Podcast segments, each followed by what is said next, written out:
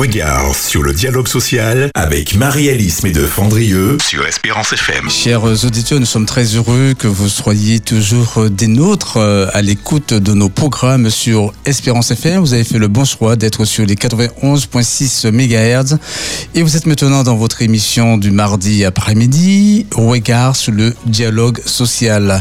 Philippe Ferjul pour vous accompagner durant cette heure d'échange sur cette thématique ô combien importante, combien euh, urgente euh, vu euh, notre actualité, l'actualité euh, de la France.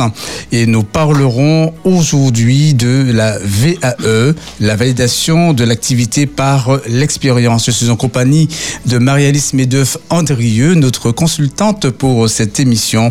Et nous recevons pour vous Monsieur Tony Narcisse, docteur en sciences de l'éducation, consultant en management et évolution professionnelle, expert en formation VAE.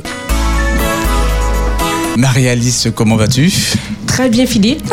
Ça Et va toi Oui, ça va, ça va. Bon, ben, parfait, comme d'habitude. Bien, nous avons le plaisir de recevoir Monsieur euh, Tony Narcisse pour euh, un entretien euh, sur cette thématique de la VAE. Bonjour, Monsieur Narcisse. Bonjour, oui, ça va, moi, il n'y a pas de souci. Donc, euh, je salue aussi tous les auditeurs qui sont en ce moment en train d'écouter et notamment la technique aussi euh, qui nous permet effectivement de faire cet échange. Et puis, bon, je suis à votre disposition pour pouvoir en parler de ce petit dispositif qui est grand, je vais dire, euh, dans, par sa dimension. Très bien, en tout cas, merci d'avoir accepté notre invitation. La loi de modernisation sociale du 19 janvier 2002 créait la validation des acquis de l'expérience appelée VAE pour permettre à toute personne engagée dans la vie active de valider les acquis obtenus de ses expériences, notamment professionnelles, en vue de l'obtention d'un diplôme, d'un titre ou d'un certificat. Notre ambition à travers cette émission est de faire un état des lieux sur ce dispositif apparemment pas assez utilisé, de permettre aux auditeurs d'en découvrir l'intérêt. Avec notre invité, nous tenterons de démystifier cette expression VAE et d'en faciliter la compréhension afin que les auditeurs puissent mieux connaître les mécanismes qui y sont associés et s'en approprier. Pour parler, donc, euh, nous recevons notre expert euh, du jour. Et euh, Marie-Alice, c'est un sujet euh, vraiment, euh, je dirais, euh, pertinent pour, euh, bon, pour les Martiniquais et ceux qui nous écoutent bon, sur d'autres territoires, parce que la VAE, c'est une belle opportunité pour toute personne qui, de- dans son expérience, n'a pas eu l'occasion de faire, de suivre un circuit bon, de formation comme elle voulait le faire. Et la VAE permet en tout cas de, euh, pouvoir rattraper euh, peut-être ces, occasions qu'on le pense rater. Ah oui, la VAE, c'est un outil très intéressant, malheureusement pas souvent utilisé, on verra, et euh, que tout le monde doit connaître, que tout le monde devrait s'imprégner, parce que euh, avec les évolutions donc de la VAE que nous ve- verrons, eh bien, on se rend compte que eh ben, n'y a pas que les salariés, que les travailleurs Mm. qui peuvent en bénéficier, et donc euh, il est important euh, d'avoir donc chez nous en Martinique des experts dans ce domaine qui puissent, euh, en tous les cas, œuvrer pour que les Martiniquais s'approprient de ce dispositif. Et donc, c'est pour cette raison que euh, Monsieur euh, Narcisse. Nar- Narcisse, euh, euh, nous le recevons aujourd'hui. Très bien. Alors, je te laisse entamer cet entretien avec Monsieur, euh, avec Monsieur Narcisse, parce que moi-même je suis très intéressé par ce qu'il dira euh, cet après-midi, parce qu'à Espérance FM, nous voulons effectivement accompagner, hein, euh, puisque nous avons ce, euh, ces, euh, euh, de nombreux désir. bénévoles et, euh, bon, et salariés qui ont une belle expérience de plusieurs années, des fois 20 ans, euh, dans l'animation radio. Et euh, ça aurait été vraiment intéressant de, euh, que ces personnes bénéficient, ces bénévoles bénéficient eh bien d'un diplôme euh, euh, pour confirmer en tout cas leur, leur expérience et leur expertise même après 20 ans d'expérience. C'est clair. Très bien. En tous les cas, je voudrais tout d'abord saluer les auditrices et les auditeurs fidèles à notre émission. Et euh, avant d'entrer dans le vif du sujet et d'interroger M. Narcisse, je souhaiterais faire un petit constat. Oui, bien sûr. Euh, puis un bref historique de, de, du dispositif. Alors, ça fait 20 ans, euh, en tous les cas, hein, ça fait 20 ans qu'on a mis en place euh, les pratiques de la VAE, que la, les pratiques de la VAE donc, euh, existent avec, euh, je dirais, donc, c'est-à-dire 20 ans donc, à partir de 2002. Hein, oui, et on va oui. remonter. cet outil demeure trop peu connu et trop peu utilisé alors que, qu'il est fantastique, alors qu'il est vraiment euh, un outil qui comporte euh, une opportunité importante pour accéder à la qualification euh, fa et faciliter l'insertion dans un emploi durable pour, euh, pour les salariés, mais c'est également un levier efficace d'évolution et de transition profi euh, professionnelle pour tous ceux qui veulent faire autre chose à un moment donné euh, de, de, leur parcours euh, professionnel et, et, et, aussi dans leur projet personnel. Le gouvernement considère qu'il est nécessaire d'agir en faveur d'une plus forte mobilisation de la VAE, donc de la validation des acquis de l'expérience et d'une meilleure sécurisation du parcours, particulièrement dans le, dans le contexte actuel de transformation économique, euh, dans la, également en lien avec la, les transitions technologiques, mais aussi environnementales, qui demandent de plus en plus une grande adaptabilité et des compétences pour accompagner, en tous les cas, des besoins donc des entreprises. Puisque les entreprises sont dans une démarche où elles se renouvellent par rapport à la mondialisation, par rapport au contexte, euh, à la situation dans laquelle on se trouve. Alors, juste, euh, bref, euh, rappel historique pour mémoire. Donc, le dispositif de validation des acquis a été mis en place depuis les années 1934. Donc ça c'est vieux. Ça c'est vieux. Donc historiquement c'est en 1934 que l'on délivre les premières mentions de VAE, mais pas celles que l'on connaît aujourd'hui. Ça n'a mm -hmm. rien à voir avec ce que nous vivons aujourd'hui. Euh, C'était d'abord par le code de, de l'éducation euh, qui précisait les conditions de délivrance d'un usage de titre ingénieur euh, diplômé à l'époque. Et puis les conditions c'était beaucoup, était beaucoup drasti plus drastique que maintenant. Euh, je ne vais pas entrer dans les conditions. Ce qui nous intéresse, c'est euh, l'évolution tout au long euh, de, ces, de, de, ces, quelques années. Il y a eu ensuite la VAP, qui était la une, une, validation des acquis professionnels en 85. Et euh, plus tard, euh, nous avons une autre, euh, une, un autre dispositif en 1992 dont le, qui est venu voir le jour et qui est venu modifier celle de 85 par la validation des acquis professionnels dite VAP 92. Donc nous sommes entre 1934, 1985, 1992. Et puis, euh, celle de 1992 était quand même assez intéressante puisque euh, elle a permis de prendre, euh, elle a permis en 2002, le 17 janvier 2002, à, à la loi sur la modernisation du dialogue social, de prendre appui et aussi de mettre en place la VAE, donc la validation des acquis de l'expérience. Donc ça part donc de, de, des années 2002 avec une commission nationale de la certification professionnelle, un répertoire national des certifications professionnelles, le RNCP. Toute personne engagée dans la vie euh, active peut faire valider son expérience en vue de l'acquisition de diplômes, titres ou de certificats de qualification enregistrés dans le cadre du répertoire national euh, professionnel. Et puis en 2009, là, euh, il y a eu aussi une évolution. Euh, il y a eu cette évolution, en outre d'un accord national interprofessionnel dit ANI de 2003, ce sont les partenaires sociaux hein, qui oui. ont négocié euh, à cette époque-là euh, un accord sur la formation tout au long de la vie et qui a introduit aussi euh, dans le, cet accord le dispositif de, de VAE. Mais euh, et là, le gouvernement, les gouvernements de 2002, à l'époque en, en, 2002, a voulu avancer les choses et aussi euh, intervenir dans le cadre de la, de la loi sur le marché du travail dans janvier 2002.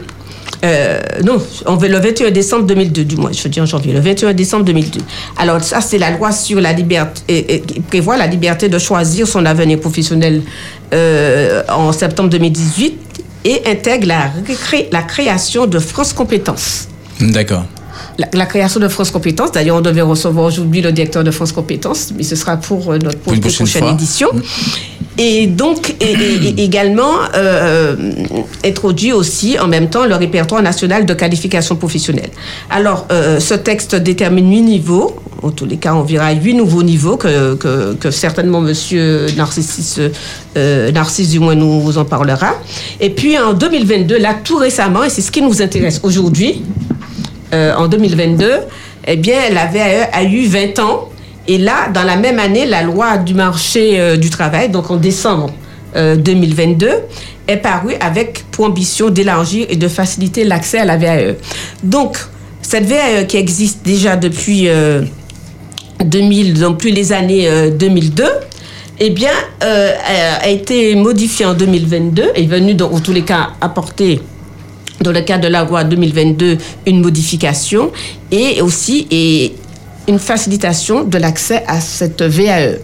Alors, ce qui nous intéresse aujourd'hui, pour vraiment découvrir le dispositif de la VAE, c'est ce qui nous intéresse, ses mécanismes et son utilisation, ses évolutions, mais aussi ses impacts. Nous recevons donc euh, Monsieur Narcisse qui a un parcours qui est très riche, oui, oui, est vraiment très riche, et qui illustre parfaitement comment l'ambition, la détermination et la ténacité d'un projet personnel, projet professionnel, euh, peuvent aboutir et aussi comment euh, cette euh, VAE peut être un élément important et c'est un outil indispensable pour tous ceux qui veulent avoir une transition professionnelle, mais également faire valoir leur expérience tout au long de la vie, expérience que ce soit associative ou professionnelle. Alors, Monsieur Narcisse, bonjour. Bonjour. Donc, Monsieur Narcisse est docteur en sciences de l'éducation. Monsieur Narcisse a travaillé, a, fait plusieurs un parcours assez riche, hein, a eu des diplômes aussi bien à l'université de Marseille euh, que, comment dirais-je, euh, euh, ambassadeur de, on, doit, excusez-moi, comme docteur et ensuite en sciences humaines et sociales, première, deuxième année, mais aussi au CNAM à Shelcher et aussi au, lycée polyvalent euh, du, Lorrain, du mais au lycée aussi, euh, comment dirais-je, a travaillé également dans les collectivités, dans une collectivité euh, ici en Martinique. il a été aussi cadre territorial, mais il a aussi exercé plusieurs fonctions. Et les fonctions qui nous intéressent, en tant que président d'association et consultant dans l'accompagnement de la VAE, mais il a aussi été coach. Il est aussi coach en développement du projet évolution personnelle et professionnelle. Il est consultant en, accompagnant, en accompagnement et soutien des proches aidants. Euh, on a mhm. parlé de, des aidants il n'y a pas longtemps, euh, ce qui est très intéressant dans le cadre de l'accompagnement pour, euh, projet professionnel VAE formation pour, pour, les aidants, ce qui est à retenir. Et puis, il, est, il, est, il a été aussi formateur du tribunal judiciaire de Fort-de-France. Et ça, c'est sur le management d'analyse des pratiques et des préparations au concours pour euh, également la VAE. Il a donc une expérience qui est assez riche. Euh, et il a aussi publié euh, plusieurs textes, notamment l'effet d'impact de la durée sur les pratiques d'expérience des tuteurs VAE. D'accord. Il va nous en parler. Et puis l'enjeu des scénarios de posture d'accompagnement VAE.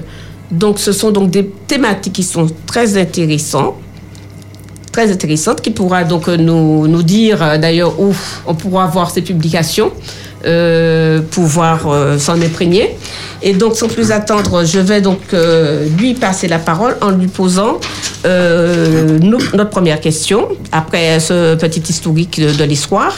à quoi sert véritablement la VAE et quels intérêts d'y avoir recours? Mais juste avant, vous pouvez compléter euh, le, votre profil, mais surtout apporter des éléments encore beaucoup plus concrets sur euh, la vision que vous avez de la VAE et de la façon dont elle est euh, mise en place ici en Martinique. Bien.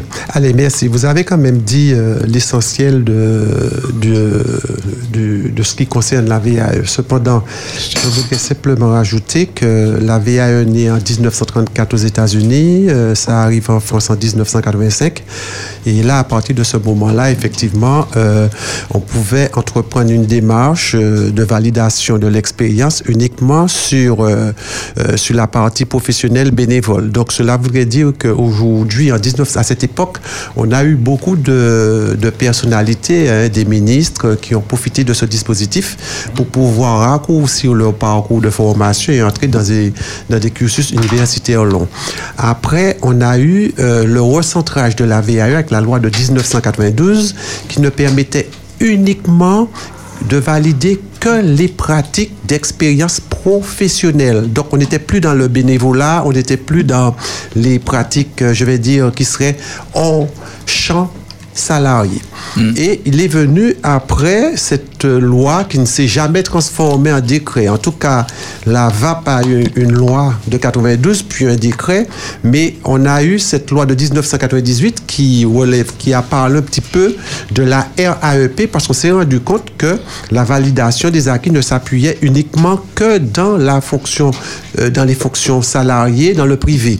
Or, nous avons des entreprises dans le privé, des entreprises dans le public. Donc, cela veut dire qu'aujourd'hui, euh, le public ne pouvant pas utiliser cette validation telle qu'elle a été présentée, puisque dans le public, on n'y entre que par un concours. Donc, il a fallu trouver une articulation. Donc, c'est vrai que cette loi est restée à l'état de loi, mais n'a jamais fait de décret. J'ai fait beaucoup d'accompagnement parce qu'il y a certaines structures qui ont justement utilisé cette RAEP, la reconnaissance des acquis de l'expérience professionnelle, pour permettre aux agents de pouvoir évoluer au sein de leur corps d'emploi.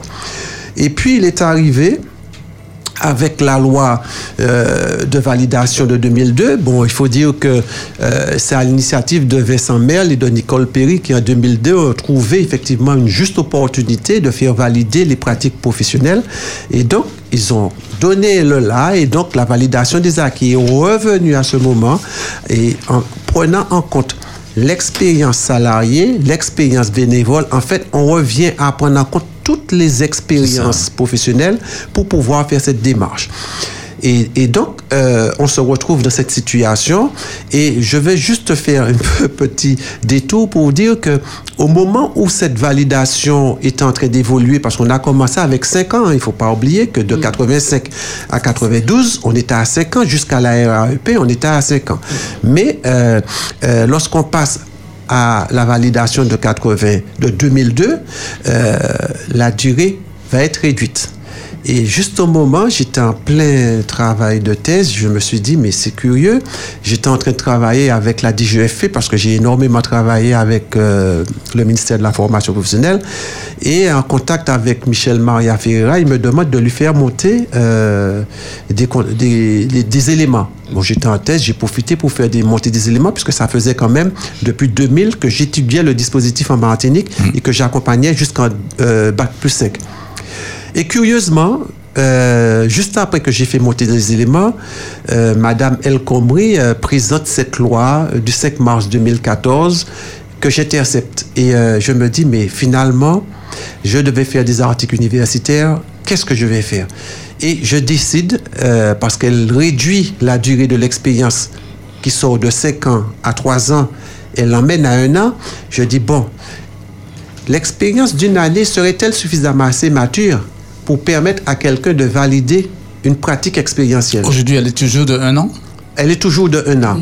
Sauf qu'aujourd'hui, euh, je pense qu'il ne faut pas laisser croire à l'individu que qu'un an suffit. C'est ça. Simplement, je fais une petite présentation de la compétence et on va comprendre tout de suite. Pour être compétent, il faut d'abord traverser ce que, la partie, l'enveloppe le, de l'expérience. Et donc, l'expérience est tributaire de trois valeurs. Savoir, connaissance et travail. Hmm. Au moment où vous allez confronter ces deux éléments dans le travail, parce que si vous n'avez pas de travail, vous n'avez pas d'expérience. Quelle, différence y a-t-il entre savoir et connaissance? Savoir, c'est ce que vous avez euh, de prime abord, c'est la visibilité que vous avez sur quelque chose, c'est la maîtrise d'un sujet, et la connaissance, c'est ce que vous allez prendre sur le terrain. C'est-à-dire hmm. que le travail est aussi formateur que la formation. Tous les jours, vous apprenez. Hmm tous les jours, vous découvrez des choses différentes qui vont modifier le savoir. Dans la pratique. Dans la pratique. On acquiert de nouvelles, oui, on acquiert, de nouvelles connaissances. On acquiert de nouvelles hmm. connaissances. Et ces connaissances, savoir et pratique vont venir bousculer l'expérience. Je dormirai toujours plus intelligent que je me suis réveillé ce matin. Pourquoi Parce que à chaque fois, je vais apprendre quelque chose de nouveau. Et une fois que ces éléments-là vont former un peu l'expérience, eh bien, il va falloir confronter les expériences qui vont venir rendre performant la compétence. Donc, en partant sur ce schéma, je me suis dit, bon, il y a un souci. Moi, il y a quelque chose que je ne comprends pas. Alors, tout de suite, je me suis mis dans un article universitaire que j'ai rédigé. Et après, je me suis dit, mais euh, il faudrait quand même que je fasse quelque chose sur la compétence. Et là aussi, j'ai rédigé un article dessus. Et là, je vais transformer ces deux articles, ces deux articles universitaires en ouvrage.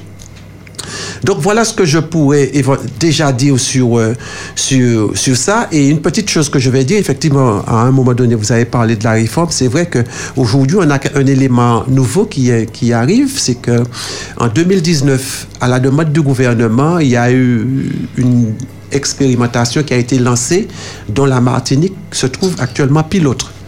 Donc pilote veut dire que on va observer la Martinique, on va voir, on va écouter, il y aura des remontées qui vont se faire. Et cette expérimentation, curieusement, doit impacter la VAE au risque de réformer le dispositif.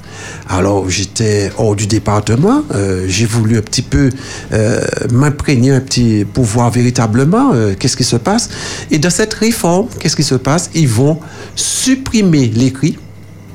Ah oui? Ah oui, ils veulent supprimer l'écrit. 1 et 2 Oui, ils veulent supprimer l'écrit pour passer à l'oral. Sauf que, deux choses que je vais dire.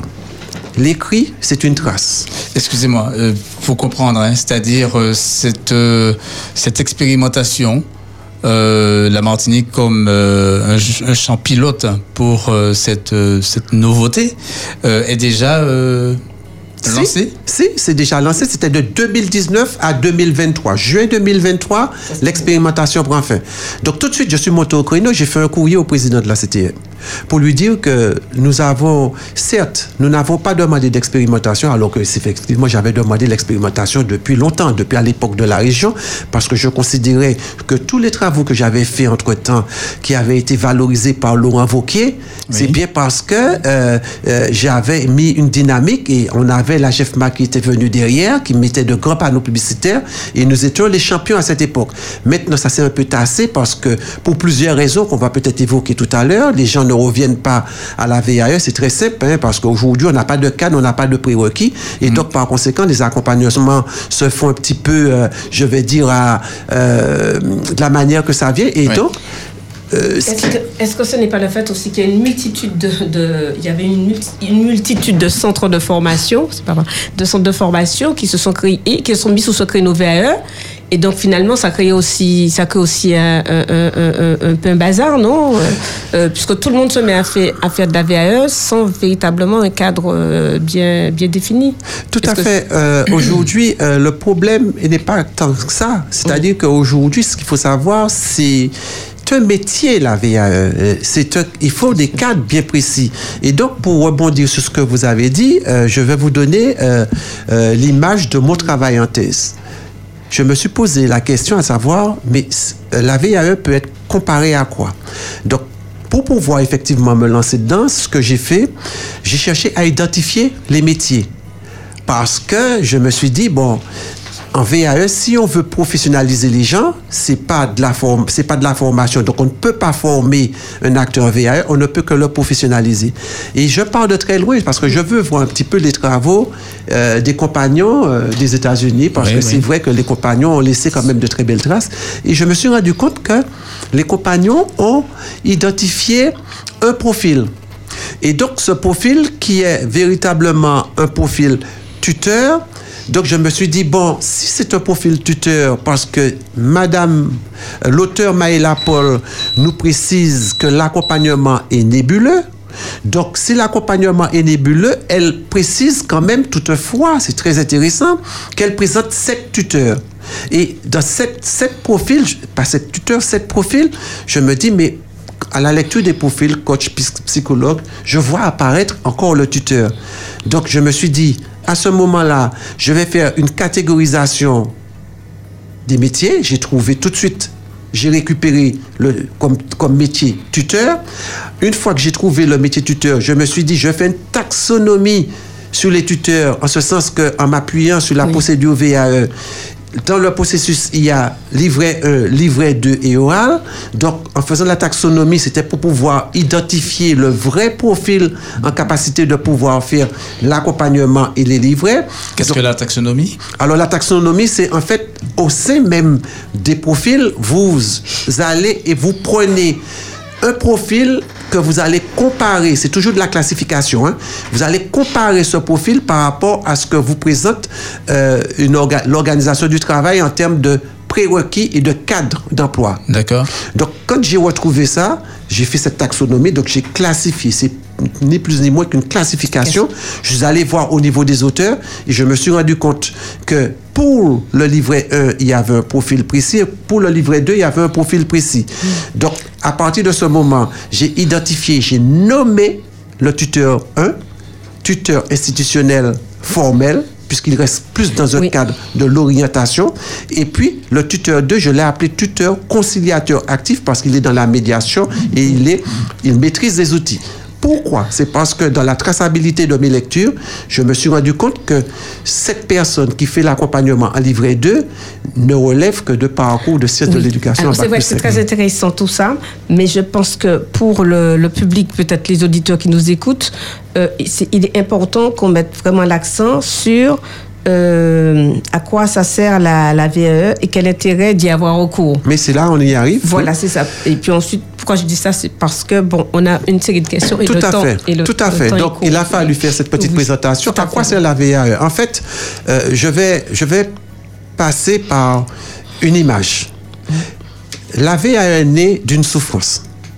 Ce qui veut dire que l'individu professionnel se rend compte à un moment donné, après conscientisation, qu'il est soit lésé ou qu'il n'est pas reconnu à son poste de travail. Cette souffrance-là naît à partir de ce moment, il prend conscience et il se dit que la VAE existe, hmm. je vais la faire.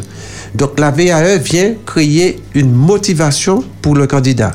Et à partir de ce moment-là, le candidat va s'inscrire dans, dans un processus d'accompagnement qui devrait l'enlever de cette souffrance. Hmm. Malheureusement, en fin de parcours d'accompagnement, les candidats se retrouvent en échec. Donc c'est une double souffrance. Donc pour, pour nous aujourd'hui, nous devons considérer la VAE comme étant un outil de valorisation, un outil de mobilité, un outil de transférabilité, un outil qui permettrait à l'individu de changer d'emploi et de, progrès. et de progresser et d'avoir cette satisfaction très personnelle, surtout que la VAE s'adresse uniquement à des salariés. Ce sont des salariés qui peuvent en profiter de la validation. Et puis aussi, il y a le petit côté très personnel. Eh bien, pour la maman, tu sais, à, son fils ou à sa fille, tu sais, moi aussi, j'ai un diplôme. Et, comme vous dites en, échec, c'est euh, de ne pas obtenir finalement le diplôme? Alors, l'échec, c'est le fait que euh, la personne euh, ou le candidat qui s'est inscrit dans une démarche de validation a été positionné sur un niveau certifiant et il sort sans euh, sans avoir obtenu, ce qu'il est hmm. venu faire. Donc là-dessus. Oui, ça c'est un, constat, un constat, c'est le constat d'échec. Oui, ça c'est le constat, d'échec. Donc c'est un constat. Pour que les camarades, pour que les auditeurs comprennent. Oui. Mais il, il, apparaît qu'en Martinique, qu'il y a un taux de réussite élevé. Il viendra sur la deuxième partie, je pense. Donc, euh, d'après ce que j'ai pu obtenir sur le terrain de recherche, hein, euh, il y a 30% de candidats qui restent dans la démarche. Ça, ce sont les données sources valideurs. Hein. Oui, oui données sources valideurs, 30% des candidats restent dans la démarche. Cela voudrait dire qu'il y a 70% qui ont pris le contact et qui ne sont pas entrés. Donc, il reste 30%. Et la difficulté aujourd'hui, c'est de savoir quel pourcentage qu'il y a entre les abandons le succès et l'échec. Cette partie-là, on ne l'a pas. Mm-hmm. Donc, on voit bien qu'il y a un défaut de centralisation des données aujourd'hui permettant de véritablement toucher au, euh, euh, véritablement au résultat final de la validation. Oui, alors, euh, justement, donc ça c'est la photographie hein, par rapport à, à, ce que l'on constate hein, sur le, le, terrain. Euh, en termes négatifs, mais en termes positifs, si on prend ça de l'autre, de l'autre côté, de l'autre, l'autre bout, eh bien, euh, la personne qui fait sa demande, qui désire vraiment euh, changer de cap, évoluer, faire autre chose, mais pas qui, qui est en échec forcément, mais qui veut progresser, est-ce que cette personne-là n'a pas plus de chance euh, d'aboutir à son projet parce que c'est un désir vraiment d'aller d'aller plus d'aller plus loin euh, à partir de, du potentiel euh, qui existe déjà. Lequel potentiel? Le potentiel, c'est que moi, je suis euh, euh, technicien et je veux, je me fixe comme objectif, comme projet personnel et professionnel, euh, d'atteindre euh, euh, une certification par rapport à l'expérience que j'ai depuis X années qui me permet d'avoir un bac plus euh, 2, plus 3, enfin plus 3, plus 4 ou plus 5. Donc je fais la demande donc je, de validation des acquis et donc, je suis accompagnée pour arriver à ce processus, mais je suis dans une autre dynamique, dans la dynamique de souffrance. C'est par rapport à la, souff- à la- à- au, premier exemple sur la souffrance, sur la personne qui n'est pas reconnue et qui a des difficultés, qui est en situation d'échec, et qui, a- qui abandonne euh, le, le processus et qui ne parvient pas. Et la personne qui est dans une démarche positive et qui est accompagnée, bien accompagnée, euh, Est-ce que, bon, euh, sur ce point-là, on ne peut pas dire qu'il y a un axe positif sur lequel on peut s'appuyer? Alors, euh, c'est juste ce que vous dites, mais il faut retenir une chose, c'est que la démarche de validation des acquis de l'expérience, ce n'est pas une transformation d'expérience en diplôme. Non, pas du Donc, tout. euh, il est extrêmement important que les personnes euh, comprennent que euh, c'est une démarche très, très, très sérieuse. Il s'agit de faire valider un vécu de pratique expérientielle, sauf qu'aujourd'hui, la dimension du candidat, euh, plus il est expert, alors il rentrera dans le rapport du novice à l'expert. Il aura toujours du mal à dire bien ce qu'il a très bien su faire. Et donc, l'intérêt de, faire, de se faire accompagner se justifie qu'à partir de cet instant-là. Donc, le pourquoi du comment, effectivement, il faudrait que ces personnes qui se trouvent dans ce, dans ce champ d'expertise aient montré patte blanche en, respectant les prérequis, d'accord? Parce qu'il faut des prérequis pour pouvoir faire l'accompagnement VAE. Donc, c'est un tr- très bel outil, c'est un très, très, très, c'est un outil formidable qui permettra à toute personne, du moins tout salarié, de pouvoir rebondir sociétalement parlant. Donc maintenant, comment le faire aujourd'hui quand on n'a pas de cadre, on n'a pas de prérequis, Voilà. c'est la difficulté, c'est ça. C'est-à-dire faire leurrer effectivement aujourd'hui que- qu'existe la VAE et que on se retrouve accompagné pour pouvoir le faire, certes, mais derrière, il faudrait, j'insiste dessus, il faudrait aussi que ceux-là même qui accompagnent aient le devoir de résultat. Donc, alors, comment pour y parvenir Je pense que c'est ce qui intéresse aujourd'hui nos, nos auditeurs, euh, qui euh, entendent bien euh, ce dispositif qui est intéressant, mais en quoi on peut leur dire que c'est intéressant et que euh, pour y parvenir, voilà euh, la démarche, voilà le cadre, voilà le cadre qui existe, cadre euh, légal, voilà. Mais déjà, avec qui aller, qui contacter Voilà, c'est euh, ça. Et c'est pour cette raison qu'il ouais. faut qu'ils parlent du cadre et aussi Alors aujourd'hui, je ne vais pas prendre la place des valideurs. Vous savez qu'aujourd'hui, nous avons une organisation bien implantée en Martinique qui répond à toutes les questions sur la VAE.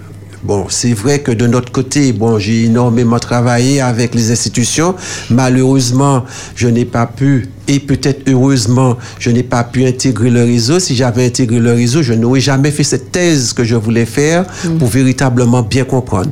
Il est évident que euh, au niveau des, des, je ne vais pas dire des organismes qui ont eu cette euh, habilitation de pouvoir faire de la- de l'accompagnement L'accompagnement. VAE, qui sont bien sûr des centres de formation, je veux insister sur le fait que les savoirs en formation sont différents, et c'est ce que je disais tout à l'heure, que les savoirs en VAE. Nous sommes sur des savoirs expérientiels en VAE, d'abord en formation sur le savoir pur et dur, savoir-faire et savoir-être, qui s'inscrivent dans un registre du référentiel avec des périodicités de contenu de, formation et puis ponctué avec des évaluations sur table à l'examen. Or, lorsqu'on est en validation des acquis de l'expérience, on est sur des savoirs expérientiels qui veut dire on est sur d'autres types de savoirs. Savoir agir, pouvoir agir, savoir réagir, qui ne sont pas cadrés dans aucun dispositif, aucun cadre référentiel. D'où la particularité du côté ingénierie et créativité de l'individu qui fait l'accompagnement et ça justifie bien sûr que le parcours soit un parcours d'excellence pour que cette personne qui fasse l'accompagnement. Ceci étant, je ne cache pas le dire, moi, quand j'ai commencé la validation des acquis de l'expérience, j'ai eu parfois à accompagner des candidats qui dont je n'avais pas le niveau de certification sur lequel j'accompagnais les gens. Mais il a fallu que j'aille me former sur le CNAM pour faire cette ingénierie de la formation des adultes parce que c'est très difficile pour moi à ce moment de pouvoir faire des accompagnements.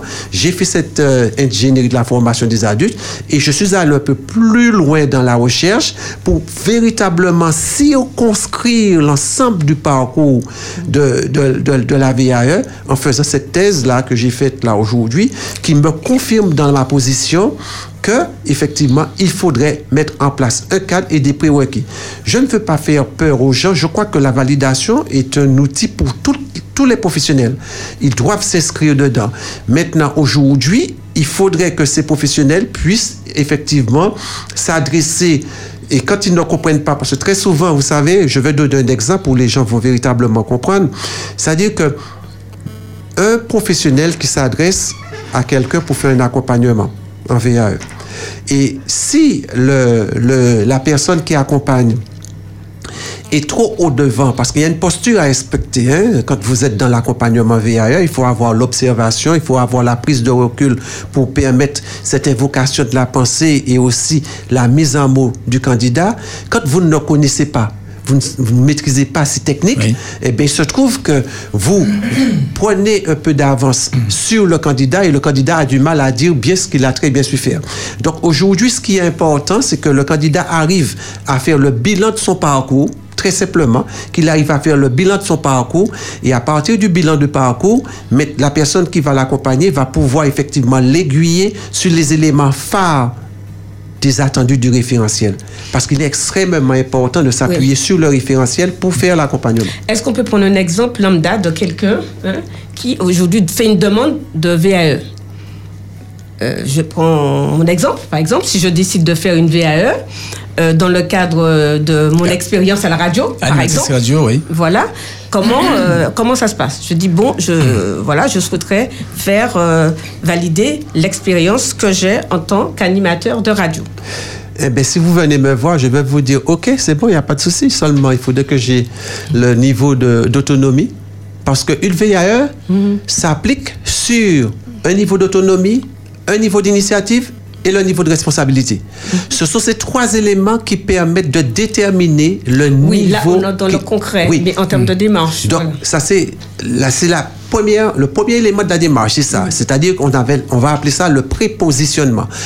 Une fois que ces éléments, ces trois éléments là vont être identifiés, donc à ce moment on va passer justement à la finalisation du livret 1 en portant les informations concernant euh, la, toute la partie administrative, le parcours de formation, les certificats, les diplômes, tout ce qui vous concerne. Ça, c'est la partie administrative. Et on va se retrouver sur un dernier volet du livret qui s'appelle rubrique sec, mhm. qui sera un petit peu plus complexe, qui va demander de présenter ce qu'on appelle les activités tâches. Là, il existe véritablement une complexité parce qu'une tâche ne peut pas être une activité. Et donc, par conséquent, il y a euh, juste là, à ce moment-là, il y a un phénomène de construction des éléments de la tâche pour pouvoir établir l'activité. Et une fois que les activités qui vont être posées, c'est-à-dire que nous allons choisir, euh, toujours nous sommes dans le même rapport, nous allons choisir des activités en mettant un verbe dimensionnel hein, euh, euh, du premier groupe, de sorte à pouvoir bien cadrer la portée de l'activité.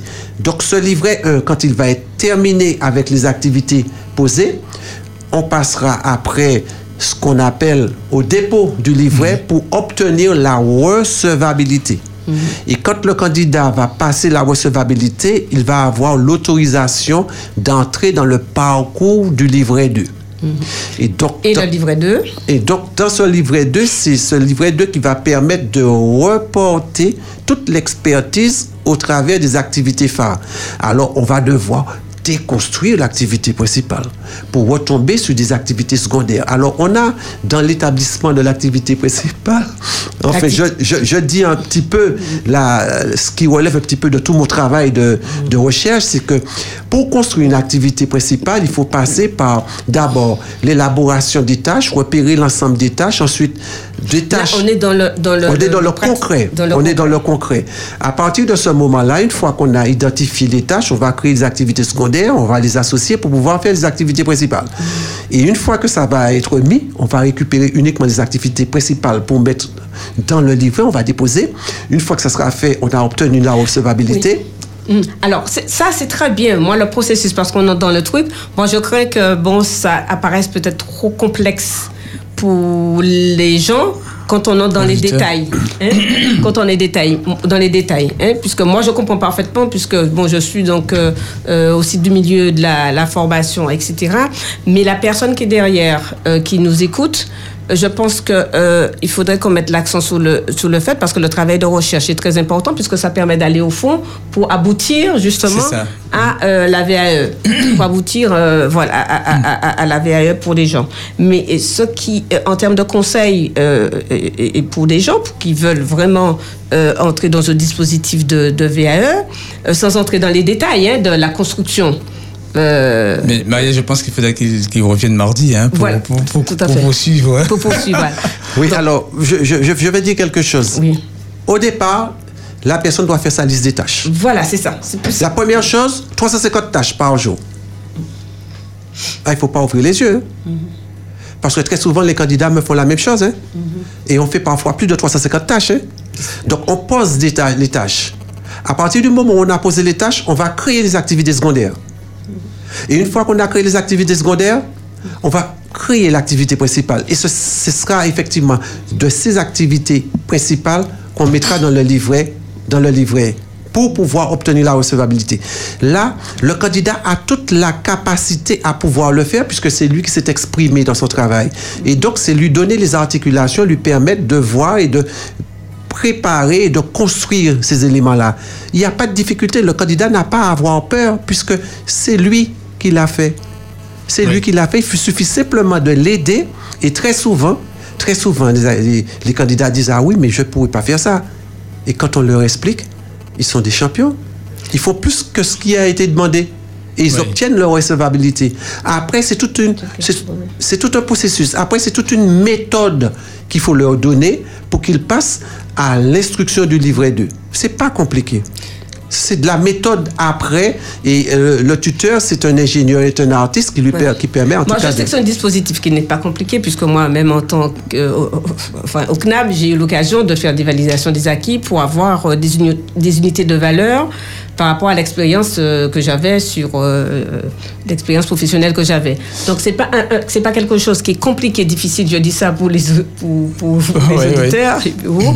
Euh, mais c'est simplement, il faut s'approprier euh, le dispositif parce que, bon, il y a toute une démarche, comme explique très bien Monsieur Na- Narcisse, Oui, en fait, à, à mettre en œuvre. La difficulté vient de, de rester en, comment en, en cohérence et en, en fidélité avec le référentiel.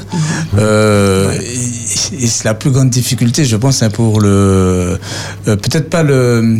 euh, celui, le, le- celui qui veut justement aller jusqu'au bout, il doit se faire accompagner parce que Voilà. il doit se faire accompagner parce que bon, ça devient bon, très très compliqué parce qu'il peut se tromper sur le niveau déjà euh, sur, Le euh, référentiel. sur, sur le référentiel euh, a-t-il le bon référentiel et tout cela donc c'est assez euh, bon euh, compliqué mais là si on doit s'arrêter aujourd'hui sur euh, euh, sur un point puisque j'espère qu'il s'il est disponible Oui, mais il va revenir, oui. euh, la semaine prochaine euh, comment aujourd'hui euh, je suis un poste comme euh, euh, bon, elle, elle a dit, je veux euh, avoir un diplôme qui vient euh, euh, bon, sanctionner ma, mon, mon, es- euh, mon- L'expérience, mon valider expérience, valider l'expérience de 10 ans comme animatrice radio. Que dois-je faire? Je contacte qui? Euh, Je vais où? Voilà. Alors, euh, pour la démarche VAE, on a ce qu'on appelle les ministères valideurs. Ce sont eux qu'il faut contacter pour faire l'inscription. Euh, si on ne passe pas Ce sont par... des centres de formation Non, non, sont- non, non, non. Les valideurs, ce sont les ministères, euh, l'université ou le rectorat euh, ou, ou l'AFPA. Donc, ce sont les valideurs.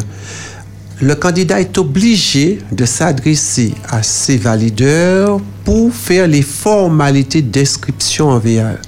D'accord. On est sur la démarche administrative, on essaie de mettre en place la démarche VAE. C'est possible de le faire en ligne. Maintenant. Maintenant, ça se fait en ligne.